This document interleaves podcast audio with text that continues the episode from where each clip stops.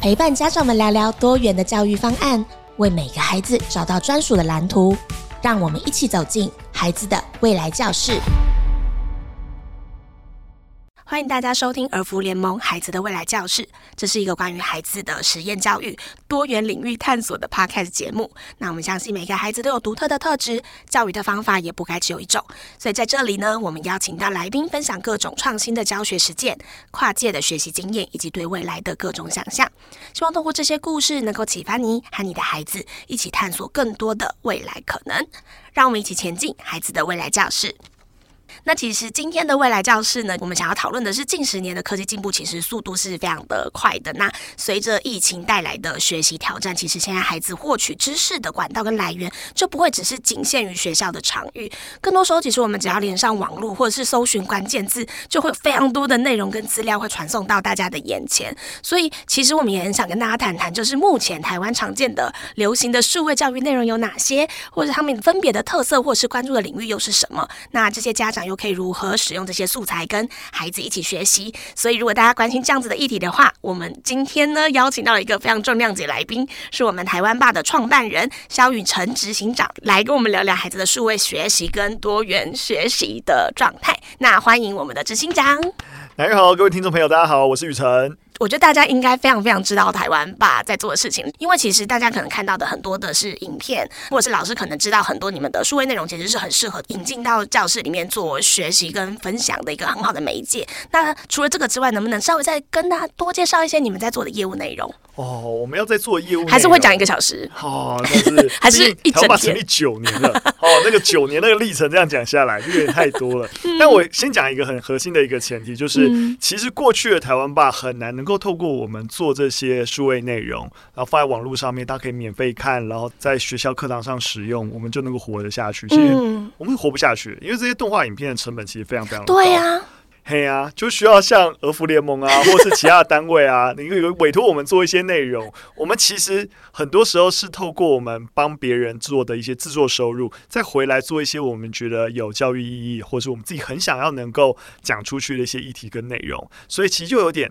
你知道，就是挖东墙补西墙的一个状况。所以说，我们的一个业务范畴，很多时候也就进一步在想，除了用这样的方式做这些内容之外，我们还有什么方法可以能够让这些教育内容更有效的持续做下去？所以后来大概从两三年前开始，我们就自己做教材。其实我们本来做的就是教材，只是是数位教材。但纯粹这些数位影片用媒体的方式发布，我们没有办法有收益。但是如果用实体教材的方式，大家买得懂，买一本绘本买得懂，那我们就把我们过去的内容，或者是说我们新的内容，转换成一系列给儿童学习的一个文化素养的一个绘本。那我们现在已经出版了十几册的一个绘本，这是第一步。然后今年开始，我们也尝试，哎，既然我们的强项就是做数位内容，那能不能让我们的数位内容直接就用数位教材的形式作为产品，然后能够跟市场沟通，也找到哎大家愿意支持这样子一个产品，然后我们也能够继续的走下去。对，所以我们现在的一个。状态啊，大概就是有一系列免费提供给大家的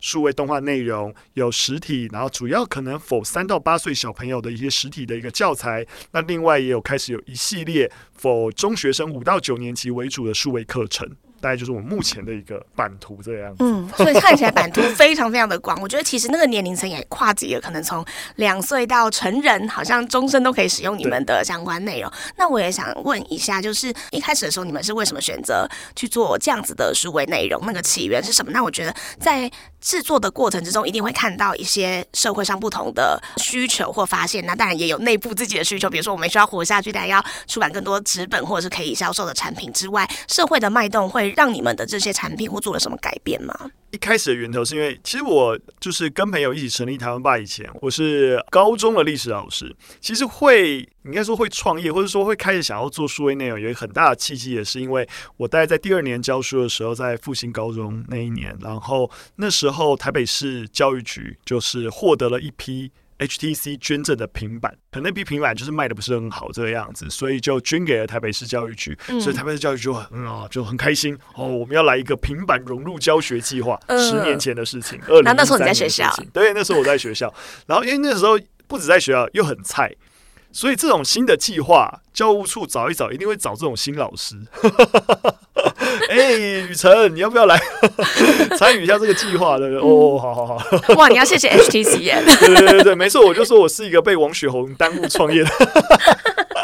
开玩笑，对，所以我们呃，我其实就那一年开始，现在其实从去年开始，前年开始就在说，就是生生用平板，这个行政院的一个教育政策。嗯啊、但其实十多年前，平板又不是近几年才有的事情，十几年前就有平板了，所以当时候其实就已经有类似这样的计划。但是你可以理解，十年前那时候的一个学校的网络环境，或是整个数位内容的环境，其实还没有那么友善。就是教育要软体没软体，要内容没内容，就是空有平板，你什么事都做不了。就跟我有黑板，你还是有东西写上去嘛。你有投影幕拉下来，你要有投影片，嗯、对不对？所以那时候就看到机会这样。对，我觉得那时候也不是看到机会，因为我那时候并没有想说我要离开学校。哦、那时候就想说，哎、欸，我还是觉得，虽然我觉得那一年教学真的是蛮烂的，平板融入的不是很好，但是我觉得这是一个未来的趋势，因为它就是一个。新的更好去展演各种学习内容，而且学生个体能够操作平板，他的个体的自主性可以很高，而不是用我用公播的一个方式。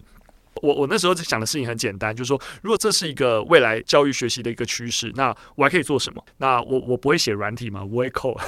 那。那我大学的时候有跟朋友一起拍一些影片，就觉得、欸、做一些影片我好像 OK。那我既然是教历史，那我们就试试看，然后就找我大学同学，然后又找他们又他有一些认识的朋友，我们就反正总而言之，我们最后就四个聚在一起，然后开始做影片。所以最一开始并不是一个我们要成立一间公司要做一件事情的想法，其实就是一个一个 project，就觉得哎、欸，好像可以试试看做一件事情。对，那对我而言就试着试着，哎，没想到那时候放在网络上面，大家蛮喜欢的。那时候二零一四年九月一号，我们放了第一支影片。然后在那之前，其实当时候的 YouTube 已经有了，但还没有到那么普遍。主要也都是娱乐型的那种影片为主，以知识内容呃定期更新的 YouTube 频道，当时候是没有的。所以我们那时候应该是很早期。然后在试出的时候，哎，没想到大家是喜欢的。对，我们那时候在。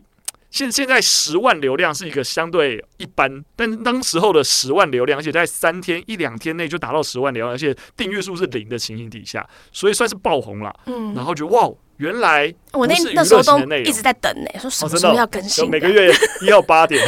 很急这样。对，然后那时候就觉得哦，原来大家是可以接受这种内容，嗯、或者说我们本来一开始对于这个内容想象就啊，这个是蛮重要的东西，嗯、所以放在网络上面放着放着总会有人看到需要用到。嗯、但没想到原来它是一个有机会跟娱乐型内容竞争的一种内容格式。嗯、原来把知识内容梳理的好是可以吸引大家，而不用好像说非得是在一个课堂情境，我逼着你看。哦，你才要来学？那大家离开一个被逼迫的情境，都只喜欢娱乐型的内容，没有，不是这个样子，所以才会想说，那如何让这个内容能够长期、长期的持续在这个世界上诞生？我们才在想进一步，就不要只是做一个 project，那我们就成立一个组织，能够长期性的制作这种内容。现阶段在台湾吧 YouTube 频道上面点阅最高，完全不是动画台湾史，是性教育的影片。是我们有做一支谈阴道的八大秘密，然后去解构大家对于阴道一些迷思。这支影片我好久没上去看了，应该超过四百万的观看了吧？反正比动画台湾史的流量都来得要好。但我觉得这支影片的确蛮关键的，就是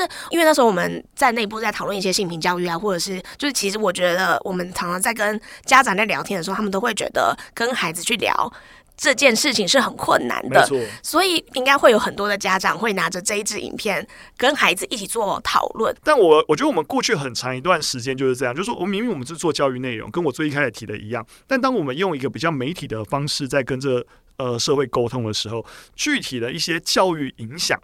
呃家庭学校情境的播放，我们完全无法掌握。就是我们也不知道到底他们在使用情境下遇到一些问题，很多时候我们只能有一些比较直化的，就是例如说有一些粉丝啊留言啊，就私讯我们啊等等啊，只有这些很零星的一些直化意见，让我们知道哦，原来有这种使用场景，原来这样，但是没有一个比较普遍的数据。嗯，那我觉得最初比较像是数位内容，然后到现在其实我觉得你们有一点点走到数位教育的这一块，没错。那你觉得这一个大环境上，或者是数位学习这件事的大环境上有没有什么改变，或者是？这些内容有没有什么可以建议家长觉得很好取用的方式，或者是？嗯，其实我会觉得，当然以环境来说，其实一定是越来越好。我说越来越好，包含好的内容是越来越多的。这是一个很基础的点，像我刚才提到，十年前你要在这个网络环境上面找到整个呈现啊、处理不错又适合小朋友的数位影像，尤其如果要免费的话，其实难度是很高的。但当这个市场越来越大家投入做这些自媒体的一个影音，越来越多人去符合不同的一些知识属性啊，然后诠释这些知识内容诠释得很好，那这样子的一个内容越多的时候，其实受众是幸福的，就是我们选择权自然就有增加，你相对在目前的网络环境找到合适不错的内容，你搜寻特定的关键字，然后你大家自己看一下，然后提供给孩子，基本上都没什么太大的一个问题。对，所以我觉得一定是比过去的环境要好。那但是如果你要说到，如果父母要如何选择内容给孩子，最理想的状况当然是父母一定自己先看过一遍。我觉得这就跟一般的媒体试读的逻辑很像，就是说，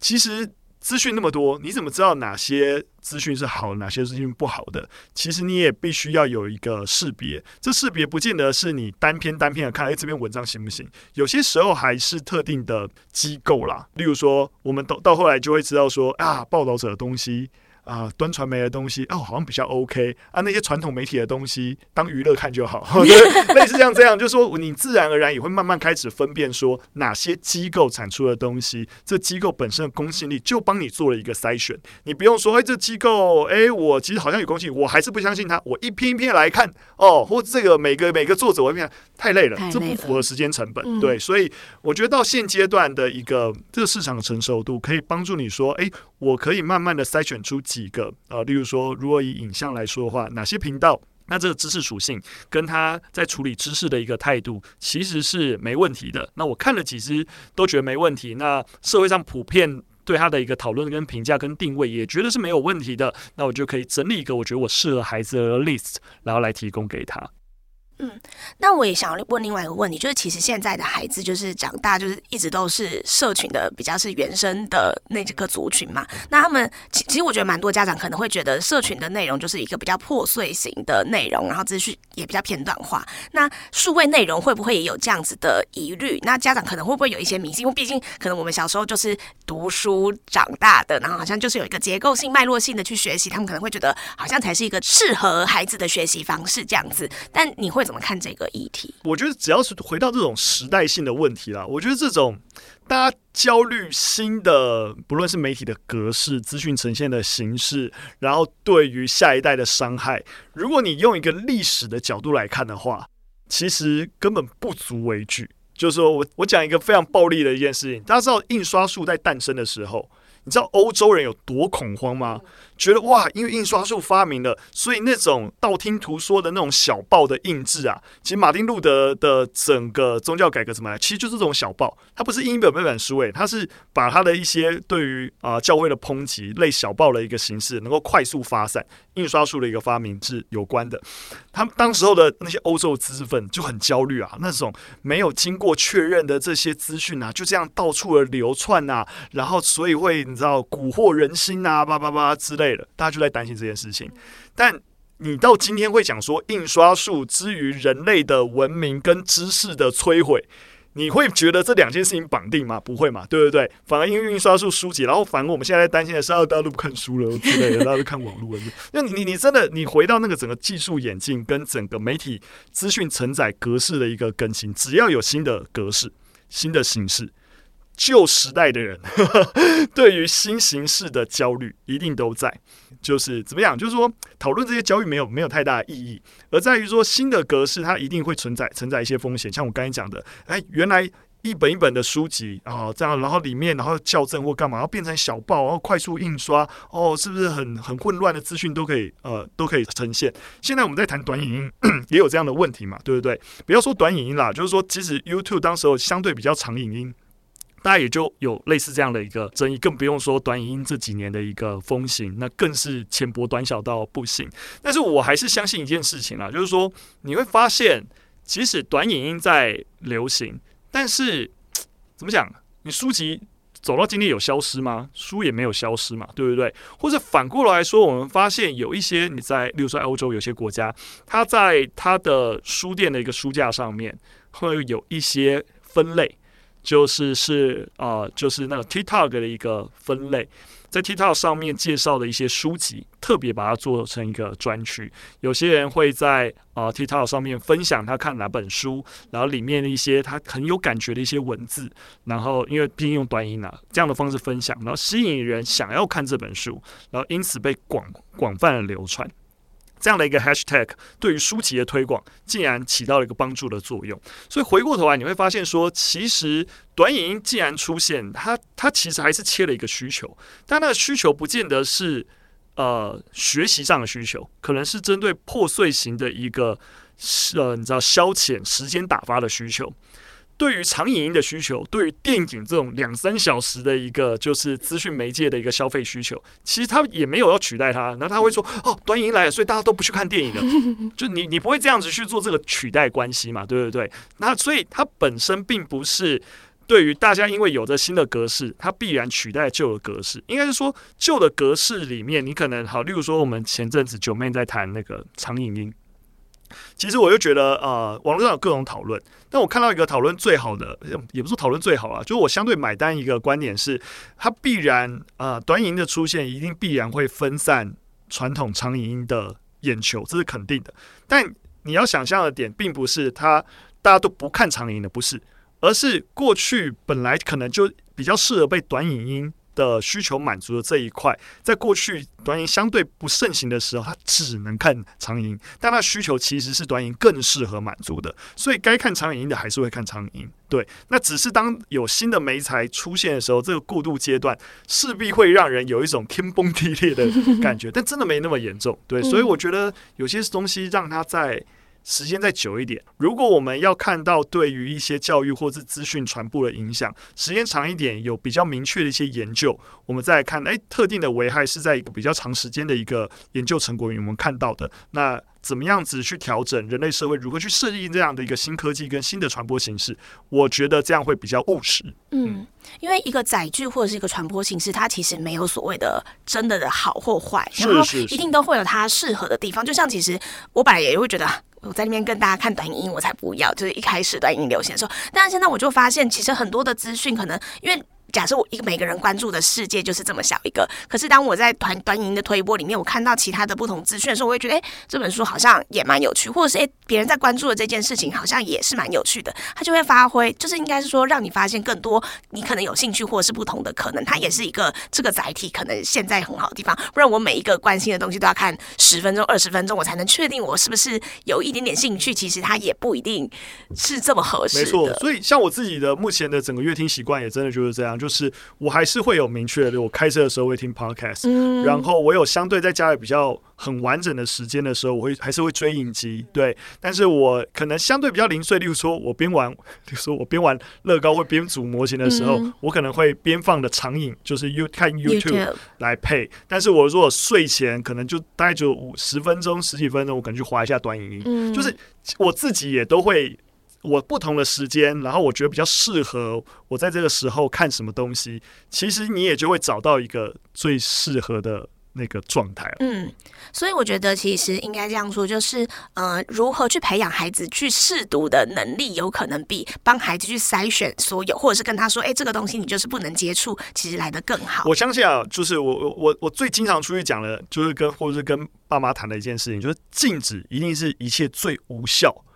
的。你知道，就是管教手段，嗯、对对对，就是你你回到你自己小时候，你能够接受你爸妈 这一套方法吗？不准这样，对对对，那我偏要对任何的不准，就是但你你会发现，但这也不是爸妈愿意的，就是因为他们没方法，嗯，对，没有方法。但我觉得没有方法，很多时候最好的方法就是跟孩子开启讨论，嗯，对，就是像我有一个朋友有类似的一个问题，就说哎，反正每次只要一有空，他的小孩就一直在。一直在划手机、划平板，一直在看，然后跟他讲说：“哎你不要一直这样，对眼睛不好，干嘛？”呃，讲很多都没有用。但后来他做，他做一件事情，小朋友立刻就怕了。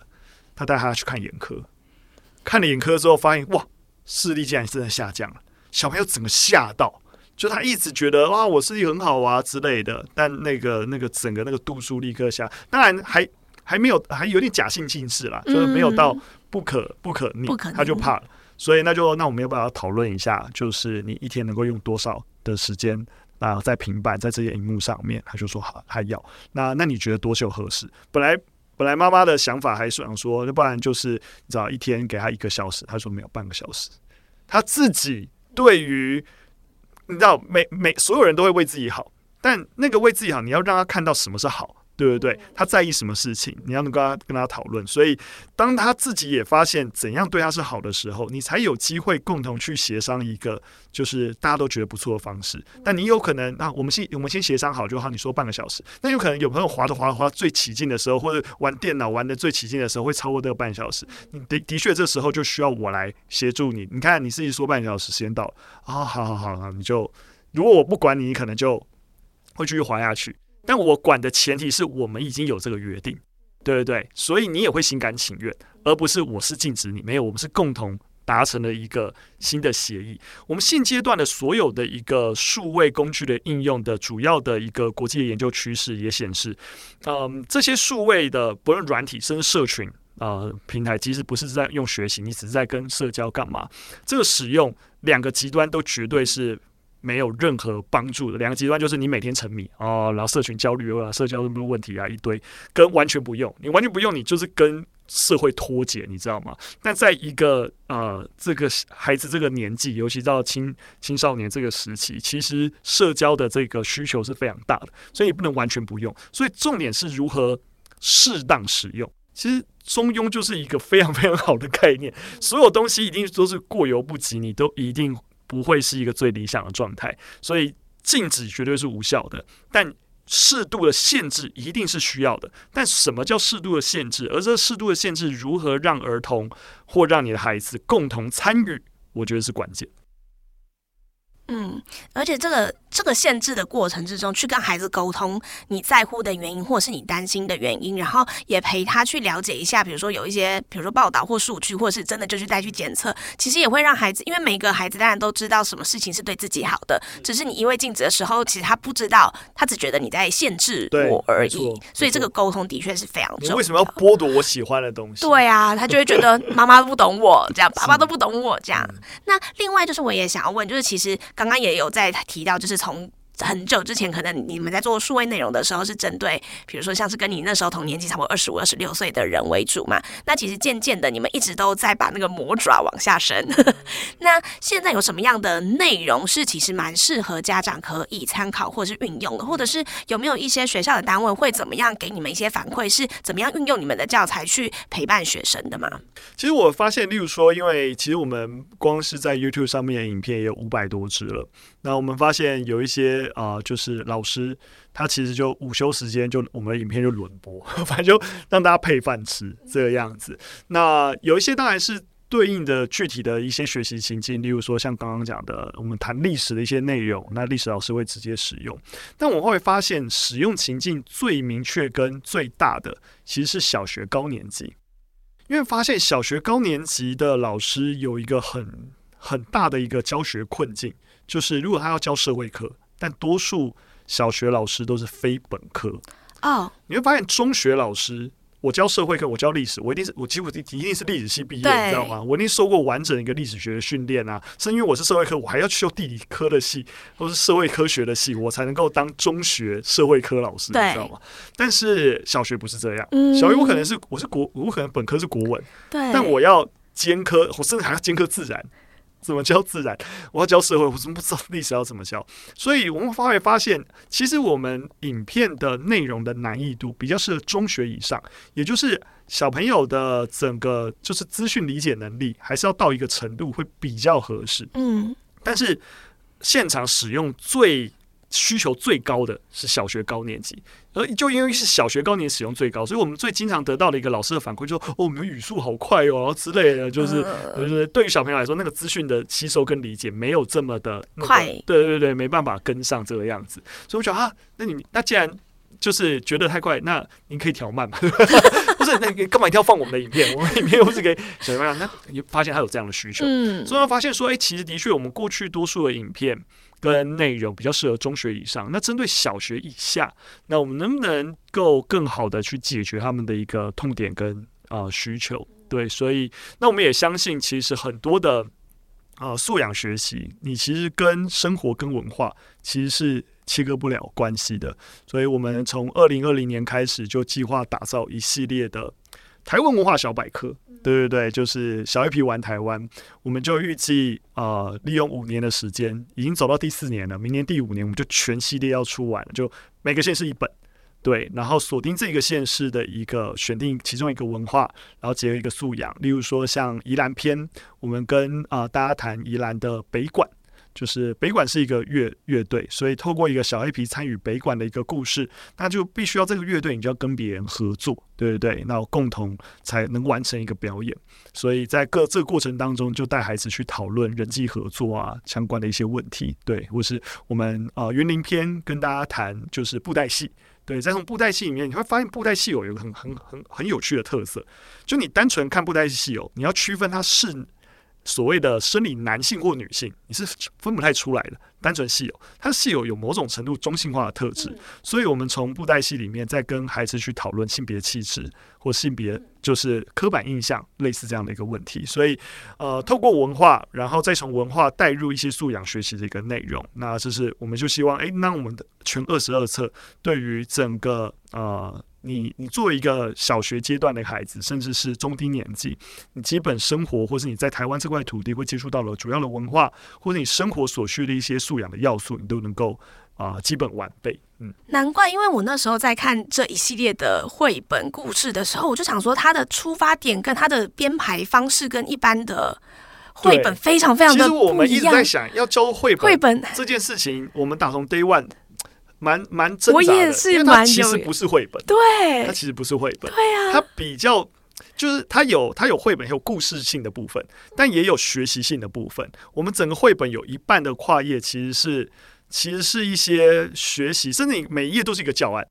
就是我们会告诉你说，那在这个地方你还有哪里好玩的？然后对特定的文化有再深入一点介绍，然后针对刚才讲素养的部分有进一步的说明，然后跟一些孩子可以学习互动的一些啊、部分，所以它其实蛮适合当做教材的。这一套的内容，我们也就蛮多学校会用采购的方式来进行，然后他们采购完之后，就会是把每一个跨页作为一个单独的教案，然后带学生进行操作。对，所以这我们也是在想说，怎么讲？就是说这样子的一个内容，它其实我们本来设想它的一个使用情境本来就蛮多元。如果家长其实也可以带孩子进行操作，对，然后前面的故事啊、看完之后有点感觉之后，哎，后面的一个学习内容就可以一页一页啊、跟着进行。我一直都觉得啊，就是说，不论有什么样的格式出现，那。把一些很底层的内容做好是很关键的，对，所以像绘本，其实你在小 A 皮自己有专属的 YouTube 频道，你在 YouTube 频道上面也可以看到相关的动画跟一些呃文化知识延伸的呃，甚至还有儿歌，对，没错，还有儿歌，所以我们就是希望就是说有影像部分，但你等于你你有实体在翻阅，然后你可以搭配数位内容，然后也有可能有一些互动的一些形式工具，让整个学习的整个完整度其实是可以更高的。因为我觉得其实前面蛮适合小小孩的，那后面又蛮适合比较是中高年纪的讨论的，所以我的确那时候看了也觉得哎蛮有趣的一个。对，其实我们后来光是在制作过程当中要锚定那个所谓的适龄，就是发现难度都很高，很高啊。对对对，然后我们的购买者这低到才两岁或是还不太识字的小朋友，嗯、反正看这些图他也看得开心。然后到年纪很大，我们有一个采购，我们下到是高中。就有一个就是基隆的一个高工的老师，他就采购一批我们的绘本。我说：“你确定吗？这你有没有看过内容？” 他说他确定，那他觉得里面谈到一些文化啊，然后一些故事啊，蛮适合他们开，就是例如说怎么讲，就是开呃刚开始上课的时候的一个引导。所以他不是做核心的教学内容，但是。里面的东西，他觉得作为前导是蛮适合的，对，所以哦，要采购就给他们采购，对，所以嗯，的确，我们有有发现这个，我我们其实有一些想象，但是大家的使用的一个情境跟需求，像刚才他作为一个前导，他的使用跟情境可能也不会整本使用。我们其实每一年在做的时候，都有在做一些改版，怎样让同样的内容，其实不同年龄的孩子他在观看的时候可以找到适合自己的方法。所以就埋一些小小的线索或者一些子故事。有有一次我们去你们的摊位，就某一个展览，然后去你们摊位的时候，然后就是工作人员帮我们介绍的也很好，他说他这是一本从两岁开始就可以玩的绘本故事。他就说因为你们我也玩找找看，对，你在里面埋了很多小黑皮，让大家可以找找看，然后他就可以一直读，一直读，一直读到呃国中，然后现在听起来还可以读到高中。对啊，CP 值很高哎。是啊，所以希望大家多多支持。真的，那我也想问一下，有没有推荐家长或者是学校的老师可以怎么样使用这些数位内容？比如说他的情境也好啊，或者他的使用方式。我我觉得这针对整个数位学习啊，我还是觉得要有一个，就是说数位学习它并不是在谈线上学习。数位学习一个最理想的一个定义方式，它是一个线上线下一个整合式学习。嗯对，所以我们要谈的是线上内容，在一个数位学习时代，它扮演的角色在哪里？把它放在一个合理的一个定位。我们不能够撇除一个实体，尤其是啊、一个老师家长 face to face 可以要求学生或是指导学生这一个角色的一个存在。那所以，如果如果你先有这个认知的话，那我们就会可以回来，就是说，好，那到底这些数位内容啊、线上学习的资源。他的角色，呃，所最合理的一个位置，其实应该是知识接收本身。所以你会发现，呃，为什么我如果做一支影片，为什么老师愿意放？因为我讲的比你好嘛，对不对？就是我可以用动画，用什么方式的呈现。我相信九十五趴的老师应该都不可能有我资讯呈现的这么的清楚，跟小朋友愿意看。那很理想的状况，不就是那这九十五趴的老师不用再自己讲这些知识了？你与其讲，你不如就放我的影片就好了。但重点是，那老师播放这样的影片，那老师要干嘛？所以，我们回来，不论老师跟家长，我觉得逻辑都一致的。就过去你要自己啊，我要讲出这些知识让学生知道。但我们可以理解，所有学过教程都学过学习金字塔。你知道你的口头讲授的学习吸收效率就只有五趴吗？一百句话，小朋友能够听进五句话就是了不起了。真的就了不起，就是五趴的学习吸收效率，但能够有一些复合式的一些影视资源或干嘛，他的学习吸收效率就会提高。对，你为什么不用更好的一个学习吸收的方法，而要口头讲述？但你的存在要干嘛？我的影片只能够 for general 的人，但是不同的孩子，他面临到学习困难的时候，我没办法解决，要你来解决的一个部分了。所以我们要先知道的事情是。它的目的是解决单向式的资讯传授，所以任何单向式的资讯传授，老师不要再做，对不对？让给数位内容解决就好了。需要互动的。需要你能够跟孩子共同解决问题，或者说你希望他执行一些作业、执行一些报告，然后他你能够去更直化的去感受他的学习成长，你应该要做这些事情。所以，我们其实 N 年前我还在学校的时候就在讲翻转教育了。但其实我从我在学校的时候，我就经常感受到大家根本搞不清楚翻转教育在干嘛。广义的翻转教育就是反正让教育变得更好，就翻转教育。不，但我们回到一个比较狭义的定义，把翻转教育作为一个方法论的翻转教育，它在指涉的一个教学改变。最简单来讲，就是指你学习跟写作业这件事情颠倒过来，翻转这件事情。我们过去上课就是在学校上课，回家写作业。但是我们在翻转教育核心在讲的事情，就这整件事情可以颠倒过来。你应该是回家上课，然后上课写作业。为什么要这个样子？因为看影片你不用在学校做啊。学校有同才有老师，你应该执行是有同才有老师能做的事情。你写作业是会遇到问题的，你准备报告是会遇到问题，你需要跟同才讨论。你回到家这些事情根本没办法发生，对不对？但回家看影片，你一个人就可以看影片了。对不对？你影片看你也不知道你有没有问题。你上课然后写作业干嘛？你会遇到问题，老师就在。不是所有的小朋友回家写作业都有家教，都有足够知识涵养的爸妈可以帮你解决问题了。所以为什么还是不写作业？不见得是他的问题啊，他不会嘛，对不对？写不下去了，他就知道停在那边了，没人可以救他。然后隔天上课，你为什么没交作业？对不对？所以我觉得。既然数位内容可以解决单向式的知识传授，那我们就很有系统的去让它解决好这个问题。反过头来，我们要让我们的教学系统，包含老师跟家长，要知道你应该扮演的角色在哪里。对，但当然，这这整个 system 是有一个很大的工程要做的。例如说，那我们整体来说，我们台湾的整体的教育环境有没有足够好的数位内容，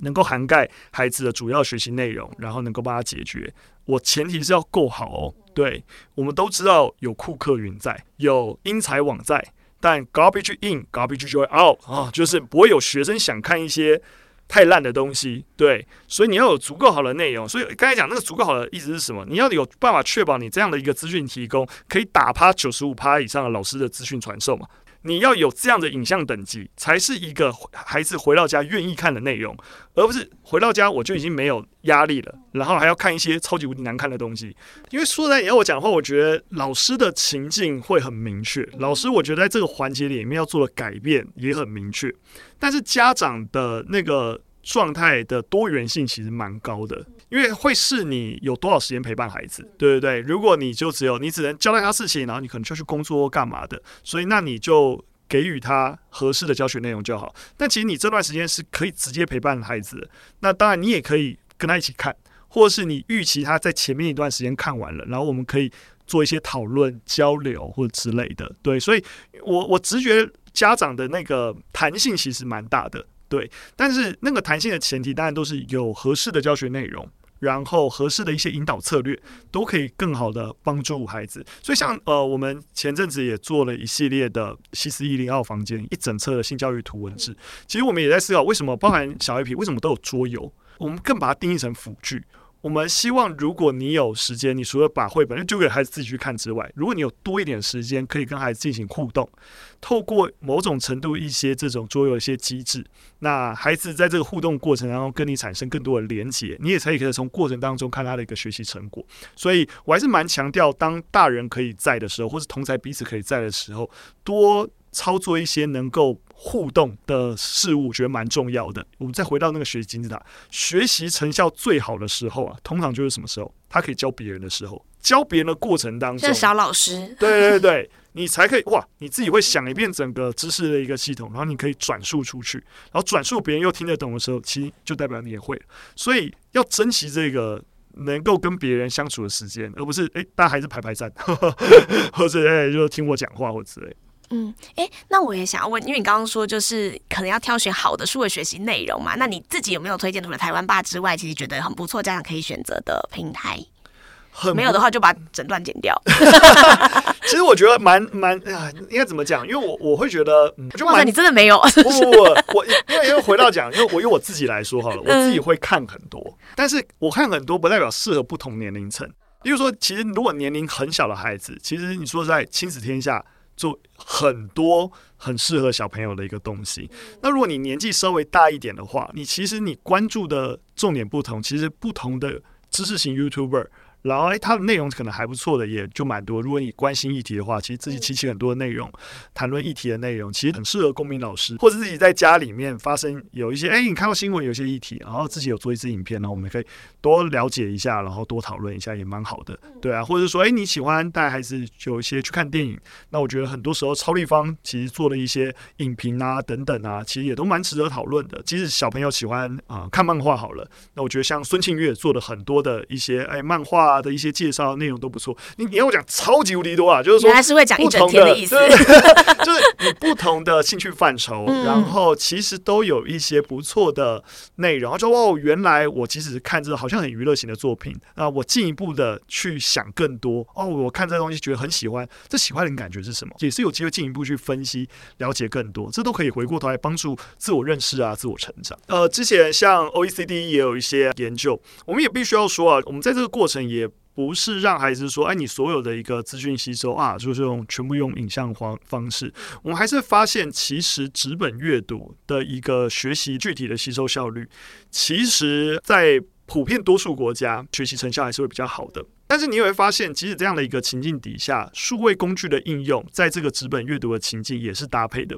所以很多时候我们在想数位的一个搭配学习的情境，其实这也是一个大家最在意的事情，就专注力，就是说，哎，你一直滑着滑着，然后你可能就会就会分散掉。所以当你用数位例如说，你用电脑、你用平板、用手机作为学习工具的时候，这个载体本身很容易让你分心到其他的一个页面上。但纸本没办法这样，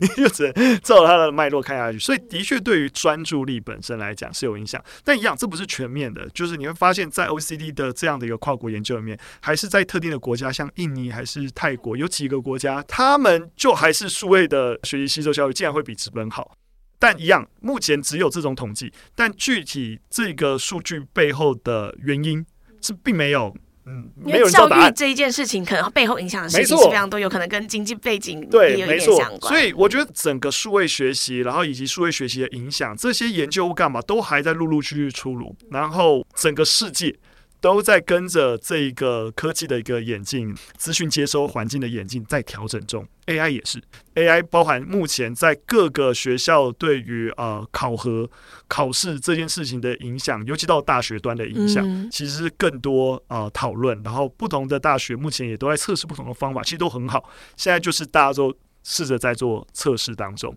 那所以我会觉得，在目前啊现阶段，只有一件事情是基本不会错的。那就是让你的孩子是使用多元的学习工具，你不要也都只让他看影片，或者你只要看书，完全不能看影片，或者是啊，你不能够同时查资料或干嘛的。目前看来还是一个多元的学习工具跟情境，那对于学习来讲，应该才是最相较没有问题的一个方法。没有人知道多元的比重该怎么抓，但我还是会觉得你还是可以理解是不同媒材的一个属性，做一些分配。像我刚才提到，如果说孩子在特定一个学习的这个知识领域，还才刚入门，那你可能还是找一些影片，让他对于这个知识领域多一点兴趣，然后多一点了解，蛮好的。但他某种程度进入到一个稍微需要深入一点。或是需要系统性的掌握一些知识技巧的时候，诶，用书籍的方式帮他去做一个比较深化的或是一个延伸的学习，可能就有其必要。但书不见得可能是第一步，在更前面可能是提供一些网络稍微长一点的文章内容啊等等。所以我觉得，呃，很多时候也不是比重问题，也是是这孩子他目前在特定的一个学习领域，你觉得他的阶段是如何？你可能是想要让他接触到一些新的事物，那接触到新的事物，或你想跟他讨论一个议题。那当然是你不要哎、你看这本书，我待会来跟你讨论啊性别问题，不是这你这这小朋友怎么会愿意接受？对，那你先丢一支影片，然后他会感兴趣的。他可能看完之后想问一些问题，想要了解，哎、我再多提几篇文章，他想要了解更多。其实有一本书，哎、欸、也篇幅也不厚，那对于这整个概念的诠释啊，比较系统性完整，他可能会比较有兴趣去消化接受。你在这时候再提供给他。对，所以因为我觉得家庭的学习情境，它的多元性就真的那么大，老师会有一些课堂的压力，所以也是你自己想要在这个时间点多带孩子谈论一些你自己在意的什么事情。嗯。诶，那我也想要再问，因为你刚刚有讲到 AI，其实现在对于比如说大学学端，就当然也会有一些感觉起来好像比较是负面的，或者是比较需要就是再多注意的影响嘛。但是我觉得就像是它是一个新出来的东西，它一定会是未来的趋势。那这个工具等于是生产的方式，对于比如说未来的数位学习会有什么调整吗？嗯，在学习端，它可以帮助你解决一些重复性的工作。刚好前阵子我有一个朋友，他想要申请 EMBA，他就发现哦，就是有好多资料跟个人。过去做的事情要整理，好难整理哦。他就把资料倒给 ChatGPT，然后请他条列师帮他整理出来。这内容还是他的，但这些事情他可以可以慢慢梳理整理也可以。但是 AI 作为一个助理，它可以帮你整理好。你当然还是要去认识啊，去确认他有没有整理错误啊之类。但你只要做这样子的一个。检查工作就可以把既有的东西整理好，所以他在前期一些知识梳理啊，或是你有问题，你也可以去查，慢慢去分析。他可以先快速给你一些方向，但你会发现，目前的这种生成式 AI，它还是有一个很明确不能解决问题是什么？就做决定这件事情。它可以针对你的问题，给你很多的不同的解方。这些资讯最终决定你要怎么做，或选择哪一个做决定这件事情，还是要靠你自己。所以我觉得我们以时代趋势而言，还蛮明确的，就是说，AI 作为一个类助教，它其实更好的能够像我们刚才提到嘛，就是说，一般老师传道授业解惑，授业解惑这件事情来说，老师不应该在授业，好的书页内容就可以解决授业问题，老师应该专注在解惑这件事情。个别学生的个别发展跟困境，它的独特性是在的，它需要老师去处理。这是我们第一个整个教育的效能优化要解决问题。但即使这样，你会发现现场的老师就是这样子，学生那么多，个别学生遇到问题，老师也没办法全部都解决。所以为什么会有一对一家教？因为这个孩子遇到问题，我当场我用我所有时间帮他解决，但那个成本就很高嘛，在学校系统就没有办法这样做。但如果透过 AI 导入学生的一些基础的问题。我 AI 可以直接提供一些解决方案，只有一些比较特殊化、比较复杂化的问题，再有老师个别化的介入，我也可以更有效的节约老师在解惑上面的一个效能，也让一些比较基础型的问题解决。这样你发现，在这件事情在商业上面，其实客服系统的导入就是很明确的。其实现阶段所有客服系统一定先把一些初级低能的问题全部都让智能客服 AI 直接来解决。你打电话过去，要直接帮你解决这些问题。真的不行，那才会再出动真人的客服再来解决。这逻辑是一样的，其实，在学习端也是如此。如果让 AI 成为呃学生在遇到问题、遇到学习困境解惑的第一关，然后老师又能够再进一步的辅助。嗯，可是现在就是 AI 实际上资讯提供的正确性会不会有一些？这当然还是会看你在谈的 AI 的范畴在哪里。如果你单纯是针对像 ChatGPT 啊的一个。一般性服务，那他们是有这样的问题。但你会发现，当你用 API 去串 t r i p g 进你特定的一个资料库，它是梳理过特定资料库再倒资讯的时候，基本上那个错误率是很低的。你可以理解，ChatGPT 它本来就是一个文字接龙，它其实并没有逻辑在提供这些资讯。它提供的资讯好像煞有其事，是因为它的 data 量实在太大，所以它提供文字接龙的时候，往往给出来的资讯是比较好像看起来煞有其事。当它去串接一个特定资料库的时候，之后，他给出了答案，或他的再训练，通常是会比较完整的。所以在这件事情上面，不论例如说像可汗学院啊，或者我们这边军医啊，他们其实在试着训练的一个 AI 的 model，然后他在提供的一个助教服务上面，一定是特殊性的。我我们不是在想象用泛用型的这种 ChatGPT 的这种工具，工具，对对对，是指当他在把它特殊化在特定的学习服务或是功能服务上面的时候，其实做得到这件事情的。嗯，所以就是其实你要叫一般的老师要去整理这些，然后再去做知识查核，其实真的非常困难。如果真的有一群很棒的人可以帮你把这些整理的很好，的确就像你刚刚说的，它就会是很好的学习的辅助的工具。而且我记得好像是不是去年还是前年的时候，你们也有招募一批国中老师哦？对，我们有招募一群中职老师，对，对，然后就是。来写一些教案内容，对，其实有点像是，就大家有点像是大家一起共创了，嗯，因为我们像刚刚提到，我们就发现其实蛮多的，不论是国小、国小高年级的老师，或者国中老师，在使用我们影片的时候，